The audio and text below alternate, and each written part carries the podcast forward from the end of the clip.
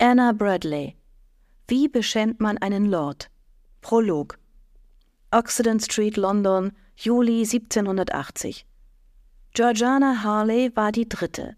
Lady Amanda Clifford hatte von dem Mädchen gehört, noch bevor sie ihr begegnet war.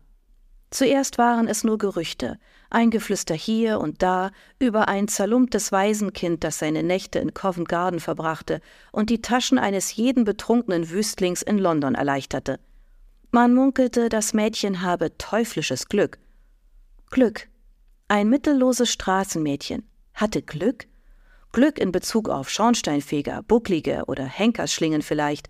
Das hieß, es hatte nichts mit Glück zu tun. Lady Amanda glaubte an viele Dinge, an Schicksal und Zufall, Bestimmung und Intuition, aber Glück gehörte nicht dazu. Wenn eine Straßengöre ihre Handflächen mit Münzen wärmte, die sie Londons hartgesottenen Spielern abnahm, dann besaß sie etwas viel Wertvolleres als Glück. List vielleicht, Gerissenheit, ein Talent für Verrat.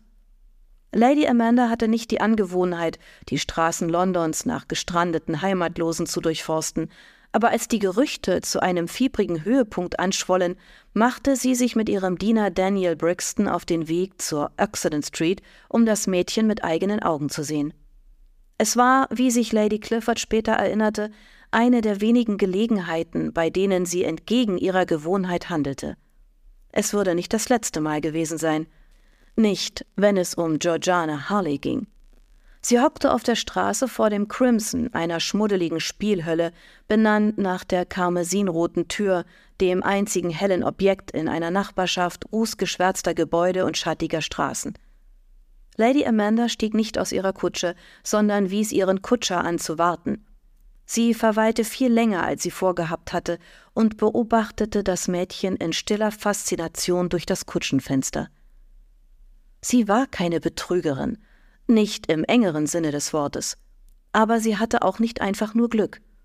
Sie hatte ein grobes Brett auf ihrem Schoß, ihre Augen huschten hin und her, während sie die Karten mit geübter Geschicklichkeit austeilte.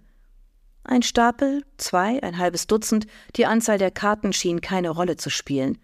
Hin und her, hin und her. Sie zählte und rechnete. Es fehlte ihr nicht an Kundschaft. Männer aller Art, hochgeboren oder aus niederem Stand, mittellos oder reich, betrunken oder nüchtern, sie alle hielten für ein Spiel an, wenn ihr Weg sie am Crimson vorbeiführte. Die Gemeinen unter ihnen sahen in ihr eine Chance auf schnelles Geld und waren begierig darauf, das Mädchen um ihren Gewinn zu bringen. Andere, Diejenigen, die ein paar Guinea übrig hatten, waren lediglich von der Neuartigkeit der Sache angetan. Dennoch wuchs der Haufen Münzen im Schoß des Mädchens weiter.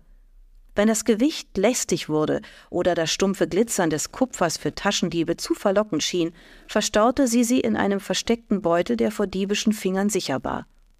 Sie war nicht gierig. Sie mochte ihre Opfer bis auf den letzten Schilling ausnehmen, aber sie war zurückhaltend, ja geradezu umsichtig. Das faszinierte Lady Amanda mehr als alles andere, denn eine Existenz in den schmutzigen Londoner Straßen trieb die Menschen eher zu Habgier als zu Feingefühl. Glück? Nein, Lady Amanda hatte nicht erwartet, dass sich die Gabe des Mädchens als gottgegebenes Glück herausstellen würde.